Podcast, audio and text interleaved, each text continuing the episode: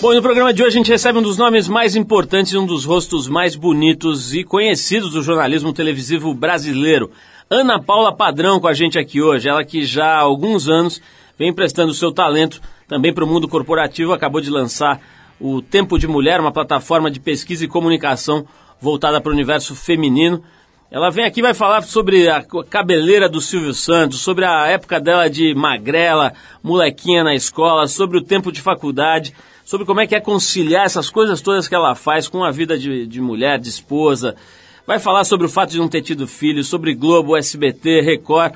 Muita coisa legal aqui nesse papo hoje com Ana Paula Padrão.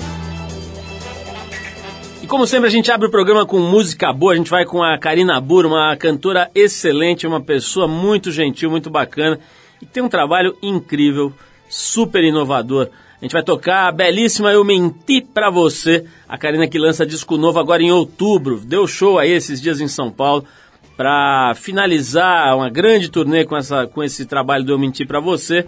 E agora está preparando esse lançamento de disco novo. Vamos com Eu Menti Pra Você, da Karina Burr. E a gente já volta com Ana Paula Padrão.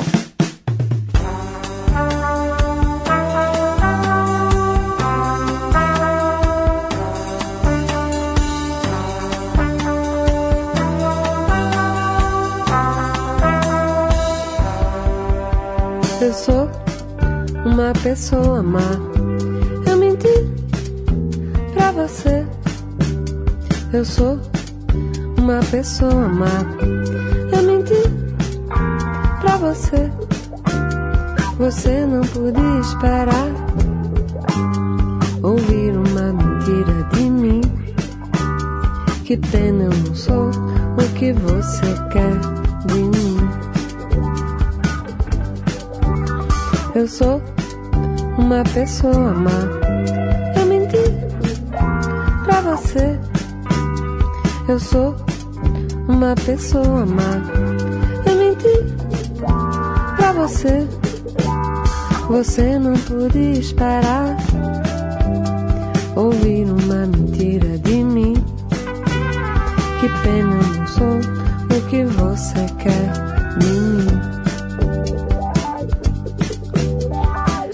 você tiver que escolher entre você e o seu amor, você escolhe quem? Você escolhe quem?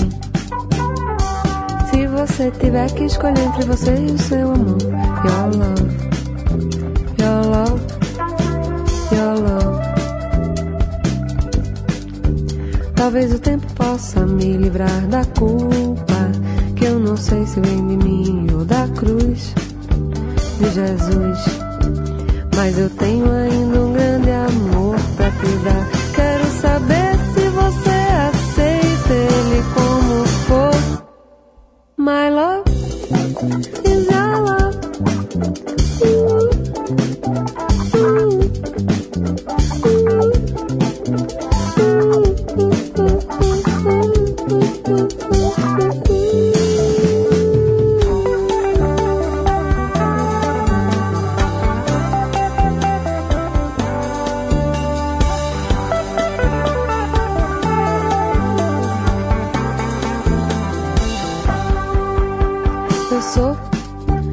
pessoa má. Eu menti pra você. Eu sou uma pessoa má. Eu menti pra você. Você não podia esperar ouvir uma mentira de mim. Que pena eu não sou o que você quer de mim. Você tiver que escolher entre você e o seu amor, você escolhe quem? Você escolhe quem? Se você tiver que escolher entre você e o seu amor, your love, your love, your love. Talvez o tempo possa me livrar da culpa que eu não sei se vem de mim ou da cruz de Jesus. Mas eu tenho ainda um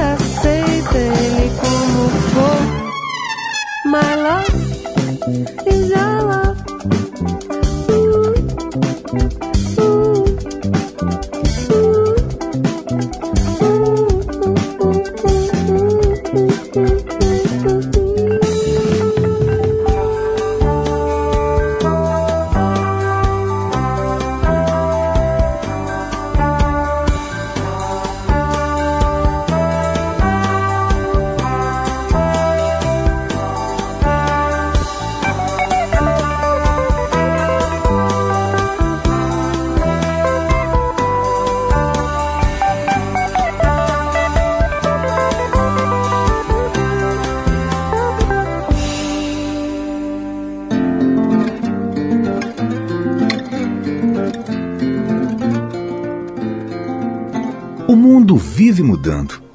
E o banco que acompanha essas mudanças só poderia ser o mesmo que patrocina o Prêmio Trip Transformadores 2011.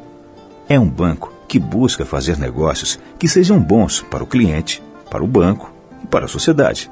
Que busca promover o diálogo e ser sempre transparente e ético, e assim construir relações de confiança e de longo prazo. Sabe qual é esse banco? Isso mesmo. É o Itaú o banco que foi eleito o mais sustentável do mundo pelo Financial Times e pelo IFC. Itaú, patrocinador do Prêmio Trip Transformadores 2011 e feito para você.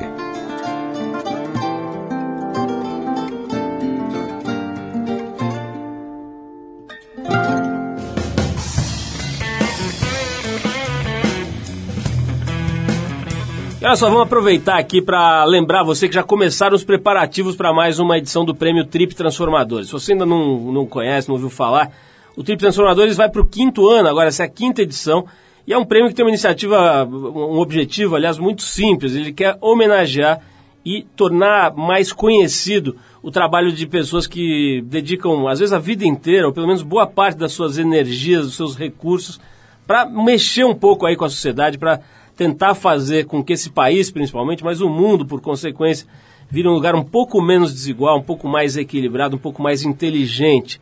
Vale a pena você conhecer um pouco mais sobre essa ideia, sobre esse projeto, que, como eu disse, está completando cinco anos agora, em 2011. Lá no trip.com.br tem um monte de coisa, tem um site novo só para falar do, do Trip Transformadores.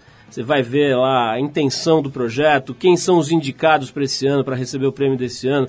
Tem uma série de vídeos bem legais sobre o trabalho dessas pessoas. Tem encontros entre elas, um monte de coisa legal sobre o Trip Transformador. Ela é um dos principais nomes do jornalismo televisivo brasileiro. Nasceu em Brasília, se formou em jornalismo pela UNB e começou a carreira num programa rural na Rádio Nacional. Do rádio migrou para o jornalismo impresso, escrevendo sobre economia para a revista Senhor, que viria a se tornar a revista Isto É alguns anos depois. Na televisão, depois de uma passagem relâmpago pela extinta rede Manchete, ela foi contratada pela Rede Globo em 87. Nessa emissora, ela foi repórter, comentarista, correspondente internacional em Londres e Nova York e também apresentadora. Em 2005, depois de cinco anos à frente da bancada do Jornal da Globo, aceitou o convite de ninguém menos do que Cênora Bravanel para apresentar e remodelar o jornal SBT Brasil. Compromisso cumprido, um ano e meio depois ela assumiu o SBT Realidade, onde pôde se dedicar com mais frequência a uma das suas grandes paixões, a reportagem. Em 2009, mais uma mudança, dessa vez para a Record, onde apresenta até hoje o Jornal da Record. O papo hoje aqui, já deve, já deve ter sacado, é com a Ana Paula de Vasconcelos Padrão Mundel, mais conhecida como Ana Paula Padrão, que de alguns anos para cá também tem emprestado seu talento para o mundo corporativo. Primeiro com a agência de conteúdo Tuareg e, mais recentemente, com o Tempo de Mulher, plataforma de pesquisa e comunicação voltada para o universo feminino.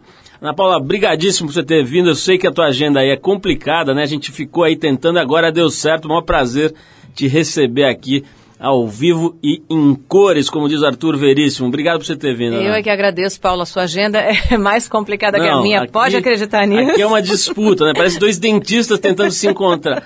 Ana, é, uma, a primeira coisa que eu pergunto para qualquer pessoa que tenha passado pelo SBT é o seguinte.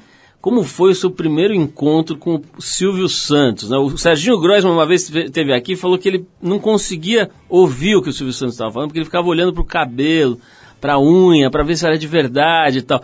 Você teve essa coisa assim meio mitológica ali do encontro com o Silvio Santos? Você sabe que eu já tinha me encontrado com o Silvio várias vezes antes de ir para lá, porque eu fui no, sei lá, quarto ou quinto convite dele. O Silvio sempre me procurava, então a gente já tinha tido vários outros encontros. Mas eu me lembro que a primeira vez que eu vi o Silvio pessoalmente, a primeira coisa que me passou pela cabeça é: mas ele é exatamente igual à TV. Eu nunca vi um personagem de TV tão parecido com ele próprio. Eu não sei se ele é o personagem ou se o personagem é ele, entendeu? Mas, ó, mas cê, é, cê deve, é por aí. Mas você deve ter pego ele montado, né? Porque eu já vi, às vezes o pânico pega ele na porta do jaça, ele tá meio desmontadinho ali. Quando você foi, ele tava mas perfeitinho. Mesmo, mesmo desmontado, é. ele tem a mesma voz, o tá. mesmo gestual. Ele não relaxa daquele gestual, né? O jeito de cumprimentar, o tom tom de voz, o haha, Ana. Ele me chama de Paula. Ô, Paula, ô, Paula. É o mesmo jeitão, assim, sabe? Eu, por exemplo, mudo muito. Quando eu,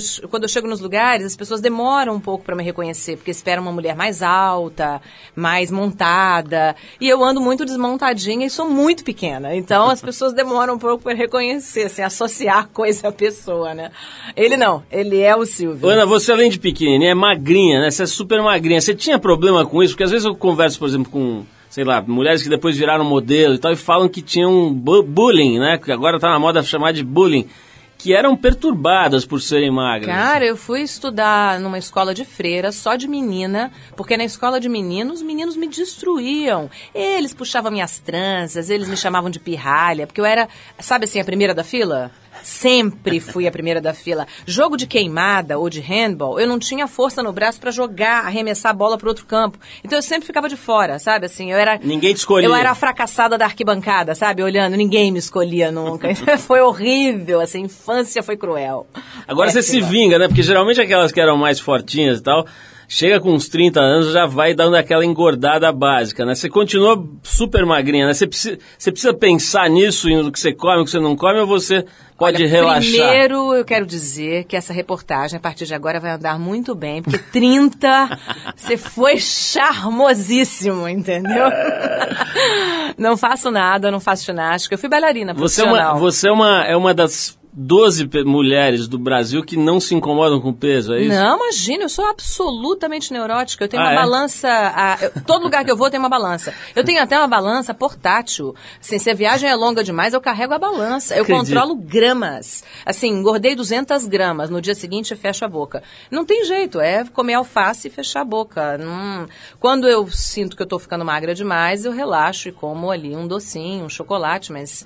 É, eu vivo de dieta. Toda mulher vive de dieta, não tem essa, entendeu? Não tem essas 12. milagre. Essas 12 não existem. Eu, bom, se você achou, você me Não apresenta, achei. que eu quero saber o que elas fazem. Ana, você nasceu em Brasília, né? E é, cinco anos depois da fundação da cidade, tá certo esse cálculo aqui? Exatamente, eu sou de 65, do finzinho de 65. Então você viveu Brasília numa época que devia ser bem legal, né? Faroeste total. E como é que foi a, a história da, da, da- da formação daquelas bandas de rock Isso de Brasília? foi muito legal, mas Brasília já estava bem andada, né? Você curtiu, mas você era, enfim, Eu era adolescente. adolescente, exatamente. Eu era. Você viu? Ali a partir dos meus 15, 16 anos, eu comecei a ver a formação das Você bandas. viu Plebe Hood, você viu Legião. Legião Urbana, que era o aborto elétrico, na verdade, Aham. antes. Capital, vi tocando em garagem, em Brasília.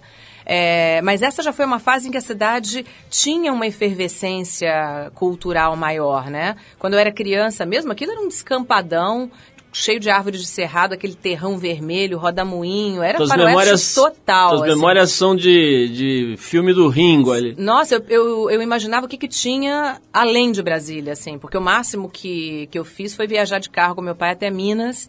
Ou, quando a viagem era muito longa, a gente ia para o Espírito Santo, para Guarapari, na praia, entendeu? Por que, que seus pais foram parar lá, Ana? Então, por motivos diferentes. Meu pai se formou advogado em Belo Horizonte, ele é do interior de Minas, é, de uma família pobre, e estudou em, em, em Belo Horizonte, e acabou conseguindo um emprego numa seguradora que tinha um hotel em Brasília, e ele acabou indo administrar esse hotel em Brasília, e de lá foi para a Rádio Nacional.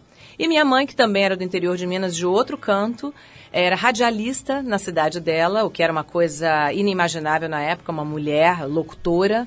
E, e ela um dia falou assim: Eu vou para Brasília porque eu sou melhor locutora do que essa mulher que eu ouço toda noite aqui na Rádio Nacional. Bateu na porta da rádio e disse assim: Eu sou melhor.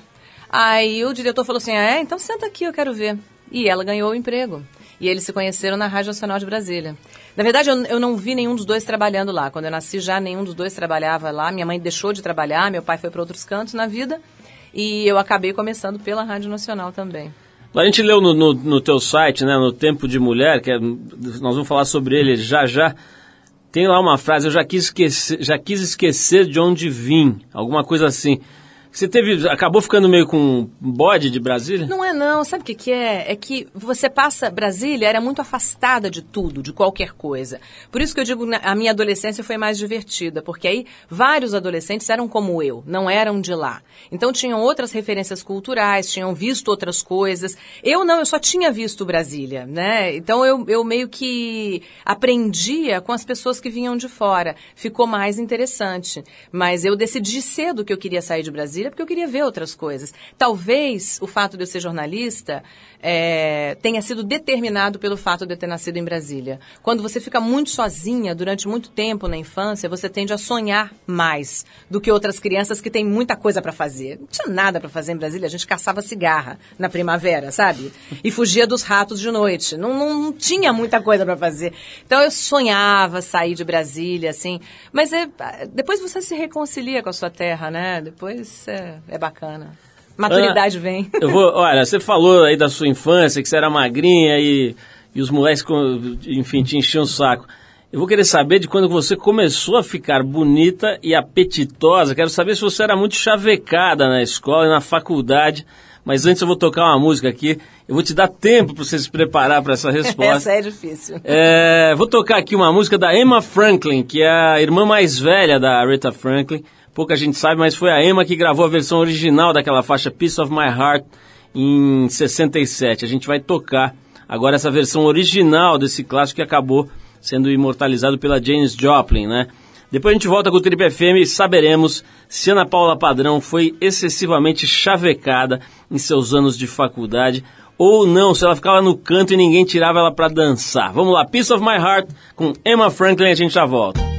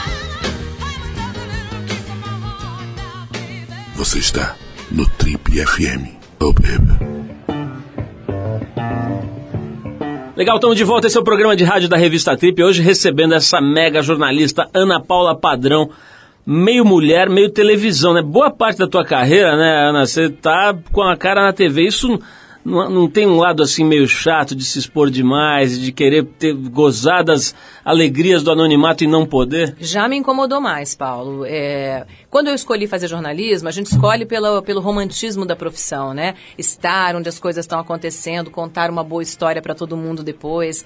E eu queria fazer isso em jornal. Na época em que eu me formei, televisão não tinha esse fator glamuroso, sabe, que tem hoje. E eu fui parar na TV por acaso e, e acabei gostando do veículo, mas nunca imaginei ficar famosa, ficar conhecida. Então, durante muito tempo, me incomodou um pouco, sim, o assédio. E, e, e, mais do que isso, o fato de ter uma vida pessoal sempre muito exposta. Mas depois você acostuma e, e é muito carinhoso sempre, sabe? O tratamento das pessoas. Poxa, hoje, a, a frase mais comum na minha vida é fiz jornalismo por sua causa. E aí, cara, não incomoda nem um pouco. Aí eu fico orgulhosíssima, sabe? Enche o peito falo, é, né? Por minha causa. Ah, muito, isso é muito bacana. Ana, por que diabos você resolveu empreender? Você estava lá bela e formosa com o seu poupudo salário, que eu já pesquisei, e de repente você resolve empreender, né? O que te deu na telha de fazer o tempo de mulher? Eu sou uma inquieta. Quando eu abri minha primeira empresa, que é a Tuareg, é uma empresa de vídeos. A gente faz todo tipo de conteúdo em vídeo, é, em geral, para o mundo corporativo.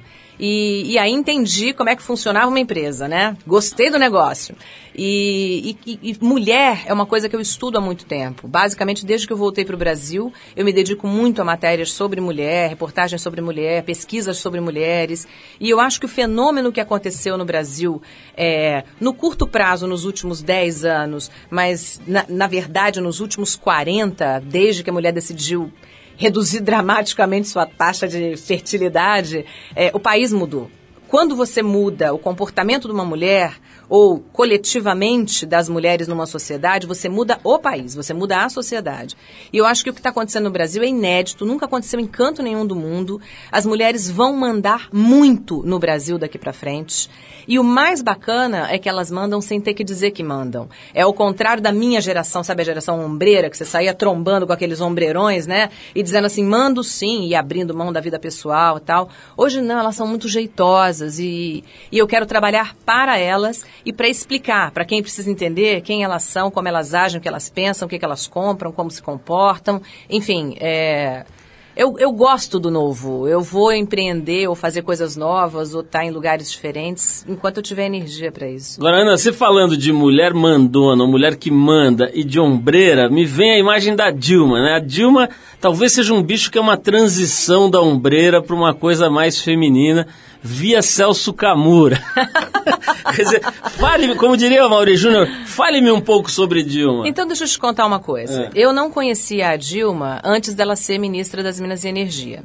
E naquela época eu lidava, eu, meu, meu, meu jornal tratava muito de economia ainda e eu fui lá me apresentar marquei uma hora na agenda da ministra, poderosa Dilma, e me deram lá 15 minutos e eu fui lá fazer um shake hands com ela. Cheguei lá, Falei, olha, eu sou Ana Paula Padrão, tal, apresento Só para esclarecer o ouvinte que faltou as aulas de inglês, shake hands não é um, aqueles shakes não, não, que não. emagrecem. Você foi tomar com ela. Eu também poderia ter tomado, mas não foi. Você foi lá foi cumprimentar. Lá cumprimentar, me apresentar, dizer quem é. eu era, enfim, fazer um primeiro contato ali, porque era uma ministra importante na área que eu cobria. E sentamos para conversar. Por acaso, eu estava fazendo uma série de matérias sobre mulheres. E falei isso para ela, falei, olha, entre outras coisas, estou fazendo isso tal. Rapaz, nós passamos uma hora falando de mulher. Foi que negócio de energia que nada, e, e distribuição de energia, e hidrelétrica, esquecemos tudo e ficamos falando sobre como uh, o tempo da produtividade no mundo industrial é diferente do tempo de criar uma criança, como a, como a tripla jornada é uma imposição séria e grave sobre a mulher e como ela administra isso. E aí eu percebi que ela era muito madura no que diz respeito a ter pensado o papel dela na sociedade. Talvez mulheres como a Dilma, como eu, mulheres que tiveram que entrar no mercado de trabalho empurrando a porta, sabe? Enfiando o pé na porta porta, não tenham tido tempo de se equilibrar como deveriam. E hoje estão atrás disso, tanto que as clínicas de reprodução estão cheias. É, mas ela é uma mulher que pensou sobre isso, que tem é, um monte de, de coisas na cabeça, de conceitos sobre o que é ser mulher, o que é ser mulher numa sociedade como a nossa e qual o papel. E eu acho que é por isso que ela dá tanta importância hoje a questões do universo feminino, né? E quer é, entender e empoderar, dar poder a essa nova mulher que vem aí, que eu acho que é a mulher da nova classe média brasileira. E você acha que ela está, no geral, se saindo bem? A gente está aí há poucos dias da, da exoneração, da demissão, na verdade, né, do quarto ministro, Quinto. não é isso? Quinto ministro Quinto. do governo Dilma, que é um dia- governo de um ano, né? Outro dia eu brinquei na bancada, a gente deu a demissão do quinto ministro e, e em seguida veio uma matéria sobre faltam tantos dias para os estádios da Copa ficarem prontos, falta um mês para os Jogos Pan-Americanos de Guadalajara. Aí eu virei pro Celso e falei assim, "Ué, ainda tem tempo de demitir uns dois mais. Como é que você está vendo? Você acha que com essa maturidade que você mencionou com relação ao papel da mulher e tal, ela está se dando bem a hora que entrou naquele vespeiro de fazer eh, coligação com o PMDB, ter que fazer mil alianças e tal. Você acha que ela está sabendo lidar com essa maluquice toda? Eu acho que isso tem pouco a ver com o fato de ser mulher, o que é muito bom. É, a sociedade brasileira me parece muito mais madura para ter uma mulher na presidência do que a americana, por exemplo. Lá, quando uma mulher foi candidata à presidência, ficou se discutindo o tempo inteiro: ah, mas o país está preparado para ter uma mulher? Não está preparado para ter uma mulher na presidência? Aqui, a discussão não passou por isso. Passou pela competência, se era uma afiliada do Lula ou não, se era uma invenção do Lula ou não, se tinha competência ou não, mas nunca se. Será que uma mulher vai ser tão competente como um homem? É, isso não passou nem por ela, nem pela Marina, que também foi candidata, enfim. Acho que isso é um sinal de maturidade e de pouco preconceito da sociedade brasileira com relação a isso, né? Preconceito muito, mas é, em algumas questões me surpreende o fato de como o brasileiro é maduro para isso. Agora, eu acho que o que ela está enfrentando é normal de quem nunca pegou as rédeas da administração pública. É muito difícil mesmo você é, ter o tabuleiro de xadrez na sua frente, o quebra-cabeça na sua frente e ter todas aquelas pecinhas para encaixar sem nunca ter feito isso antes. Acho que ela é madura, acho que ela é gerencialmente competente, mas acho que ela vai passar por um monte de percalços políticos até que a coisa se estabilize e que ela entenda qual é o jogo e escolha o jogo que ela quer fazer.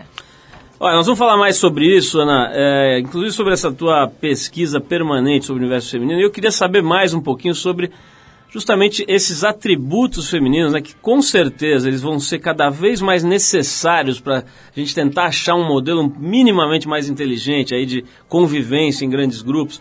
Concordo com você, eu tenho visto cada vez mais mulheres também no comando de empresas, isso é muito positivo. Vamos falar disso. E eu esqueci de falar dos chavecos, né? Esqueci, acabou o bloco. Falaremos logo a seguir sobre a vida chavequística de Ana Paula Padrão. Mas agora a gente vai tocar outra mulher bem bacana, que é a Marisa Monte. Tem aquele Balança-Perna, que é uma composição do Jorge Ben, Jorge Benjor, e que está no primeiro álbum da Marisa, o Samba Esquema Novo. Aliás, do Jorge Benjor, desculpa, de 63. A gente vai rolar a versão da Marisa Monte para essa música que está no álbum dela, aquele verde anil amarelo, cor de rosa e carvão, do ano de 94. Depois da Marisa Monte, a gente volta com Ana Paula Padrão e agora sim ela não escapará e falará se ela era a Miss da escola, da faculdade ou se ela era aquela Bete a feia, sabe aquela que fica ali e que ninguém tira para dançar. Vamos ouvir a Marisa Monte, a gente já volta.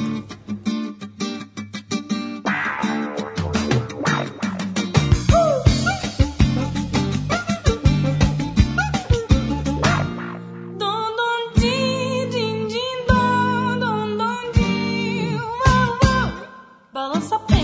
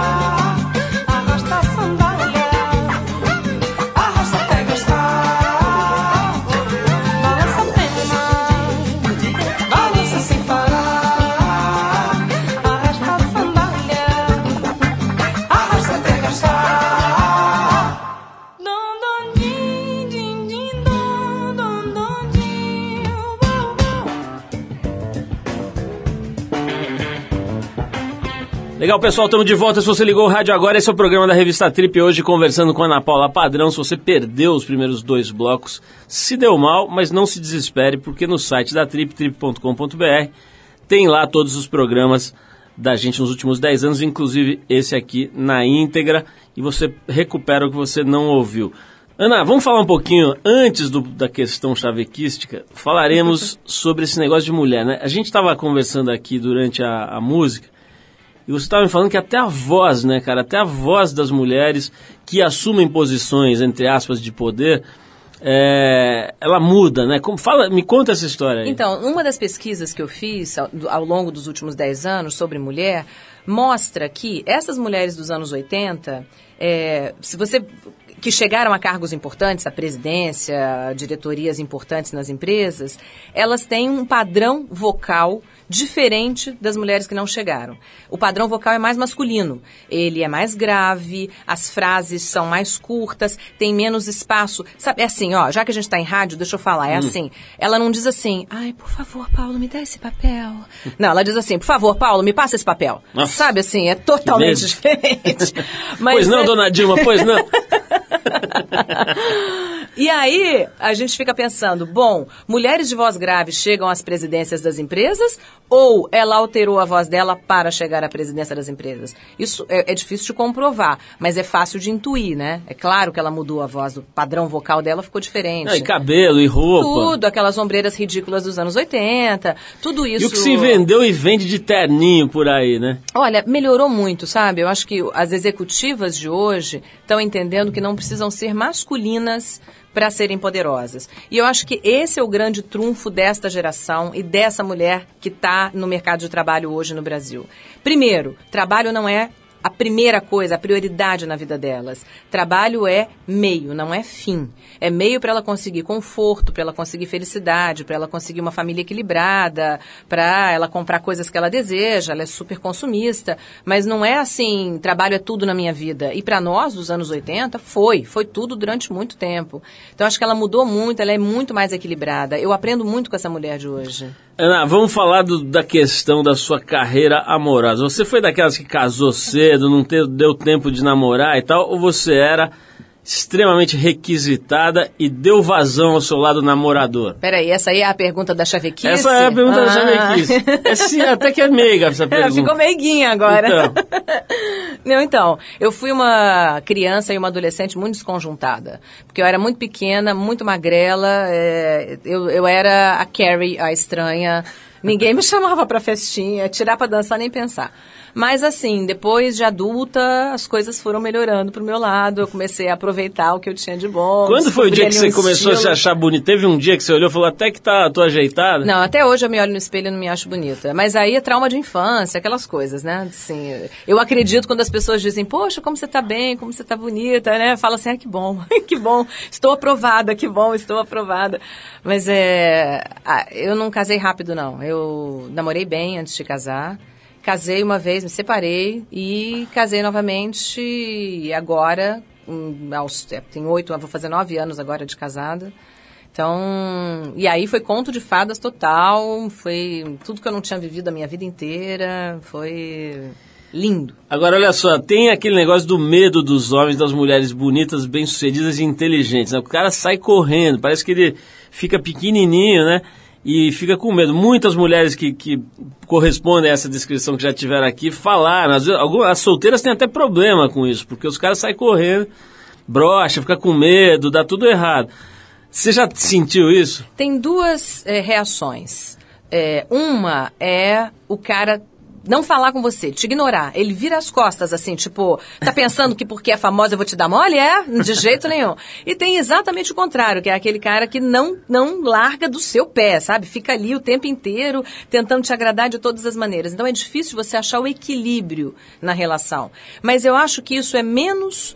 é, por é, a, a responsabilidade é dividida, sabe? Talvez a gente também tenha um pouco de responsabilidade é, alimentando uma imagem excessivamente hum, poderosa da gente mesma. Porque não é, no fundo, a mulher é tudo igual, entendeu? A gente quer mesmo é que o homem puxa a cadeira, abra a porta do carro, seja gentil e amoroso e nos proteja de todos os males do mundo. Tem uma boa pegada. Fala tem aí. uma boa Ah, pegada, moleque. exatamente. É assim, é tudo igual. Mulher é tudo igual. A gente não quer mandar o tempo inteiro em todas as situações. Pelo contrário, tem uma hora que é a hora da submissão, que é uma das horas mais bacanas da mulher, sabe? Hum, entendi. Tem. Gostei. É, isso é da natureza e é legal. Não, não acho que a gente tem que ficar posando de poderosa o tempo inteiro. Então, assim, tem. É claro que se você é, vem de uma imagem muito completa, um pacotão muito difícil de administrar, o cara vai sair correndo, mas é, se você vai quebrando essa resistência com o tempo, o cara tem que ser corajoso, mas você também tem que né, administrar aí a sua, a sua vontade de parecer forte e poderosa, porque não é assim o tempo inteiro. Ana, vamos tocar mais uma música. No próximo bloco falaremos de moda. Ouvi dizer que você é um pouco escrava da moda. Eu? Não sei se é verdade. Vamos apurar Injustiça. essa pesquisa. Total. Não, na verdade eu inventei isso. Eu quero saber. eu vou perguntar depois do, da música aqui sobre isso, que acho que é um assunto que também as meninas da TPM estão perguntando e tem gente perguntando aqui pelo Twitter. Mas a gente vai tocar agora uma cantora que eu ouvi falar, essa, isso é verdade, que dizem que você gosta muito, que é a Nora Jones. Adoro, adoro. Então a gente vai ouvir aqui a Chasing Pirates, faixa do álbum The Fall, que ela lançou em 2009. Tá, e depois da Nora Jones a gente vai falar com a Ana Paula Padrão sobre moda e sobre dinheiro. Quero saber se ela está rica, se ela tem muito dinheiro na Europa e na Suíça, especificamente. Vamos lá, a gente já volta.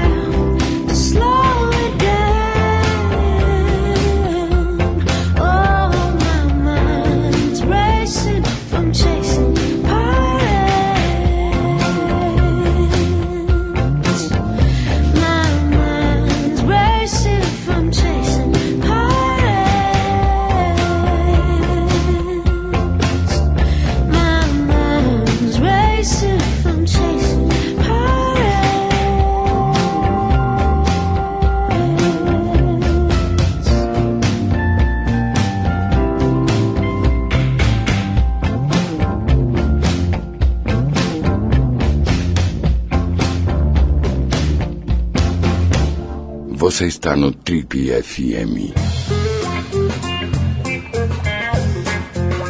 Legal, pessoal, estamos de volta. Esse é o programa da revista Trip. Hoje conversando com a jornalista Ana Paula Padrão, que também é empresária, lançou o site dela agora, que é um site muito interessante para quem quer entender um pouco melhor o tal do mundo feminino. Chama-se Tempo de Mulher. E ela tem também uma empresa que faz conteúdo, faz muito vídeo chamada Tuareg. Ana, eu estava falando aqui meio brincando sobre moda, né? Mas é um negócio super importante, acho que em geral para as mulheres e mais ainda quando você tem esse nível de exposição pública, né? Você fica toda hora, as pessoas estão te olhando, querem ver se você está bonita, se está feia, se está gorda, se está magra. Como é que você lida com esse arsenal aí da moda? Você, você acaba ficando meio dependente de stylists, de gente que fica lá te produzindo, você faz isso sozinho, como é que é a tua relação com roupa? Não, imagina, nunca tive ninguém me orientando. Eu, eu, eu acho que moda é assim. Eu não entendo muito de moda. Até gostaria de entender mais. Mas nunca foi um universo que eu fui assim, pesquisar tal. O negócio moda eu acho muito bacana. é, e acho que o Brasil tem um caminho incrível pela frente ainda para explorar sobre isso. A minha relação pessoal com a moda é o seguinte, eu tenho 1,62m, meu amigo. Não dá para usar qualquer coisa, entendeu? Não é qualquer tendência que vai ficar bem em 1,62m. E não tenho mais 20 anos de idade, eu também tenho que levar em consideração, não posso mais vestir tendência para menina de 25, não fica bem, né? Pega mal, assim, né? Então eu procuro vestir aquilo que fica bem em mim. Ana, é, tem uma coisa que eu acho interessante a gente ouvir tua opinião, que é o seguinte, tem alguns jornalistas, alguns colegas que acabaram virando um pouco a carreira deles para uma coisa mais de entretenimento, de showman e tal. Eu acho que casos assim bastante próximos são do Pedro Bial e do Brito Júnior, né, que Isso. hoje está lá praticamente fazendo, teve aqui outro dia praticamente fazendo só a fazenda ali, né? Se prepara, depois vai lá, fica meses ali e tal. Você toparia, por exemplo, amanhã, digamos que tivesse lá um, um reality show na, na Record de mulheres ou de, ou de homens, enfim, e que te chamasse, que a direção fizesse lá uma corte para que você virasse apresentadora desse programa. Você toparia uma parada dessa? Se fosse só reality, não. Eu gosto de conteúdo. Meu negócio é estudar. Eu estudo, eu gosto de estudar, eu gosto de pesquisa, é, eu gosto de fazer pré-produção de coisas, eu gosto de viajar. Se fosse um programa na área de, de entretenimento que tivesse alguma coisa a ver com informação, com conteúdo, eu faria numa boa. Eu acho que essa coisa de o jornalismo é o jornal, aquele que vai ao ar de tal hora a tal hora e que dá as principais notícias do dia. É, essa, fórmula não existe mais, está tudo muito misturadão. Você pode ter sim um programa bacana da área de entretenimento que tem associação com jornalismo. Olha o que o Caco Barcelos faz, é muito bacana, é um programa da área de entretenimento e é puro jornalismo. Sem dúvida. Então eu acho que tem coisas que dá pra gente mesclar hoje, fazer diferente. É, mas é, só reality, não, assim. Eu, eu acredito que as pessoas devem, deveriam ficar com famosas e conhecidas porque produziram alguma coisa. E não apenas porque ficaram lá expondo sua intimidade. Não, não vejo nenhum sentido nisso e não, Mas você assiste, não é a minha praia. você assiste a Fazenda, por exemplo? Não assisto nenhum reality.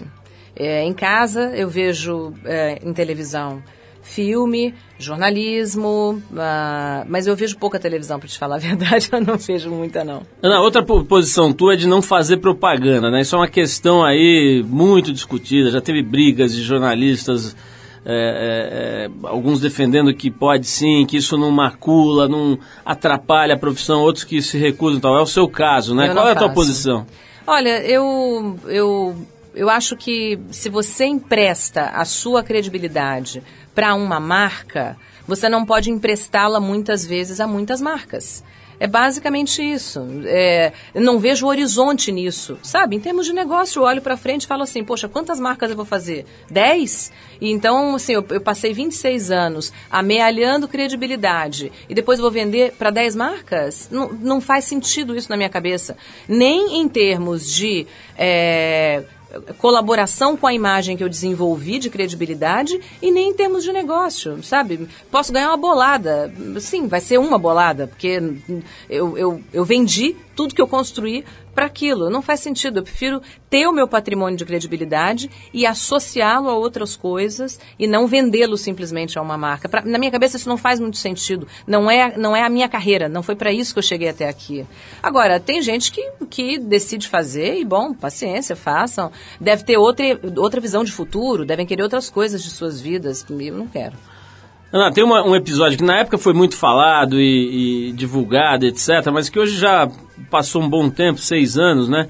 Foi quando você trocou a Globo pela SBT. Né? Como é que foi? Essa decisão deve ter sido bem complicada, né? Bem difícil, imagino.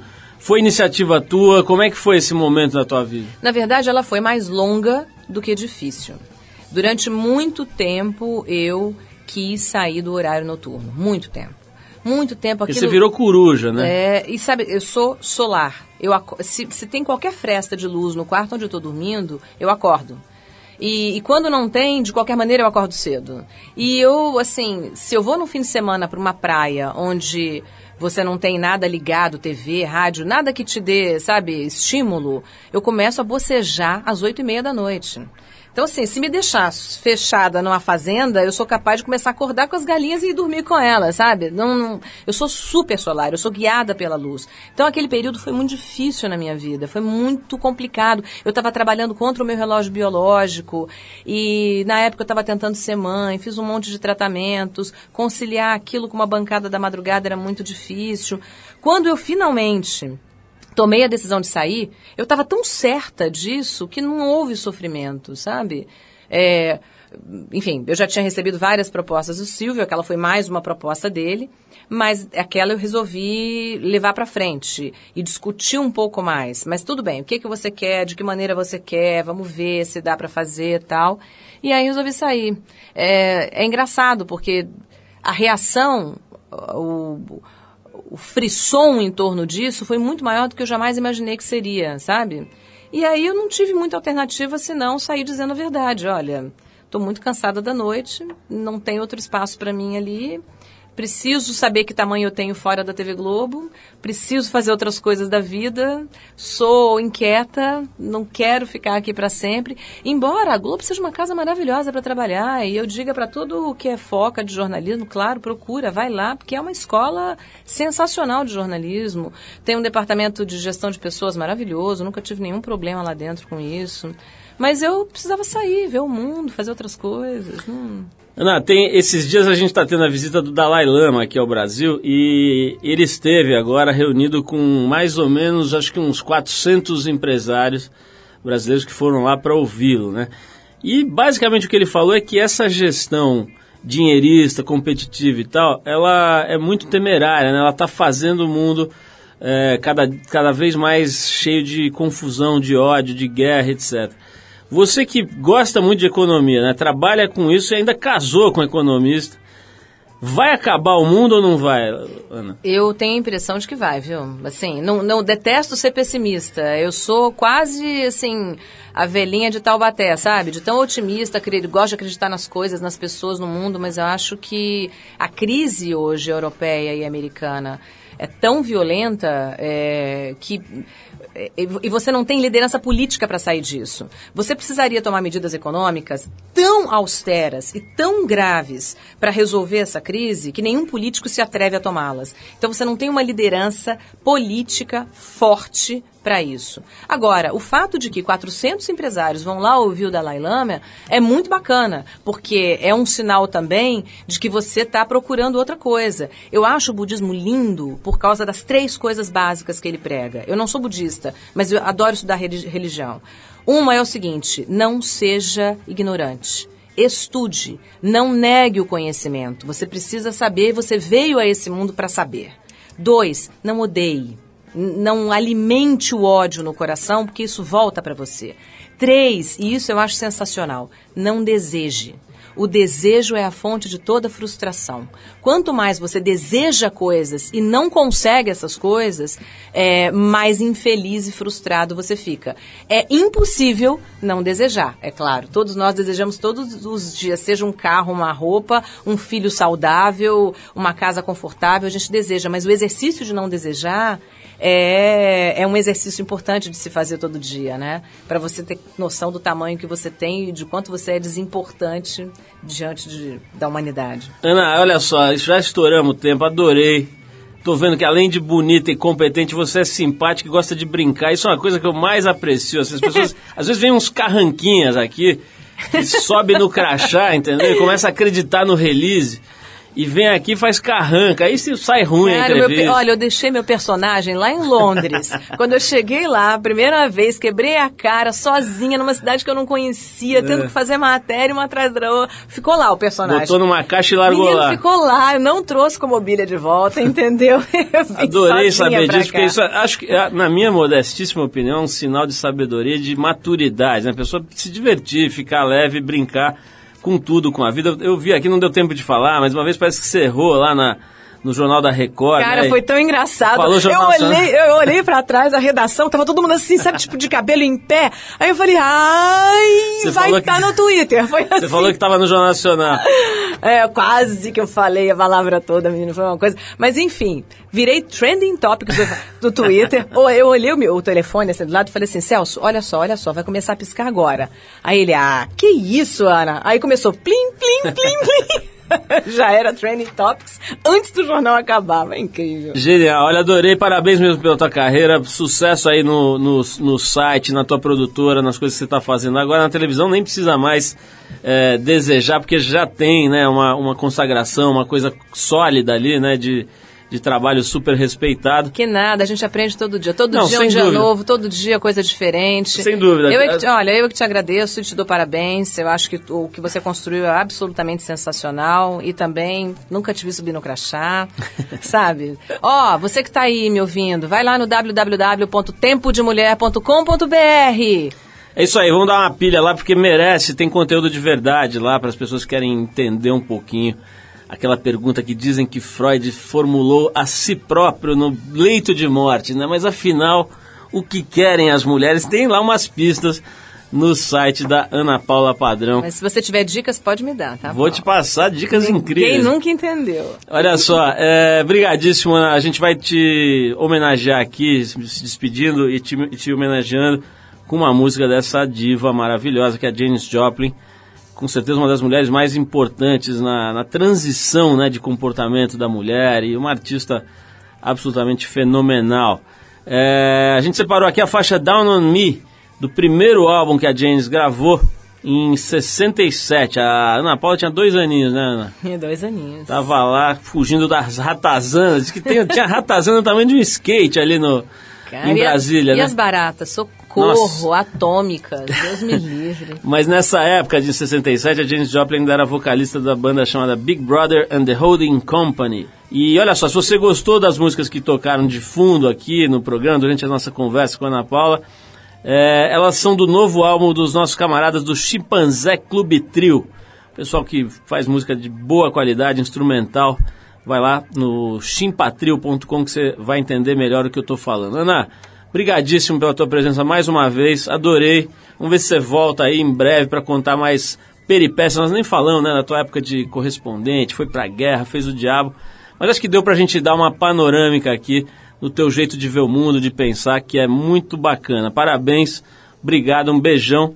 Cara, só convidar, estarei aqui. Obrigada a todos vocês aí pela audiência, viu? E vamos ouvir essa pequena Janis, que quando esteve no Brasil foi expulsa do Copacabana Palace, cruzou um cara na rua, foi pra casa dele, bebia cachaça e licor de ovo. É uma figura, nós contamos já essa história na trip, mas olha, você vai ouvir a música e vai sentir que é um talento divino mesmo. Vamos lá, Janis Joplin aqui no trip. Down on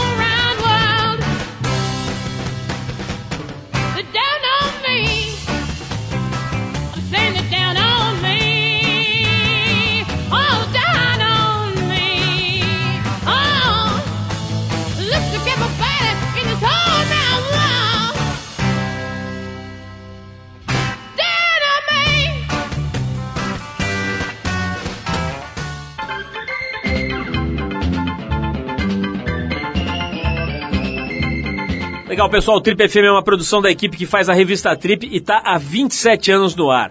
A apresentação é de Paulo Lima, produção e edição de Alexandre Potashev. Para falar com a gente, você pode escrever para rádio@trip.com.br ou então pode adicionar a gente no Twitter. A gente está lá no arroba revista underline trip. Bom, para quem perdeu o programa de hoje, quer escutar de novo ou quer conhecer melhor o nosso trabalho, vai lá no trip.com.br. Lá você vai encontrar um arquivo com centenas de entrevistas feitas por aqui nos últimos 11 anos. E você vai poder baixar essas entrevistas para escutar a hora que quiser, onde quiser. Você também pode acessar esse arquivo pelo aplicativo da Trip para o iPhone. É só procurar lá na Apple Store, que ele é gratuito. Tem também o aplicativo para o iPad, tem um monte de coisa legal lá na Apple Store relacionada à Trip. Na semana que vem a gente volta nesse mesmo horário com mais um Trip FM para você. Abração para todo mundo e até a próxima.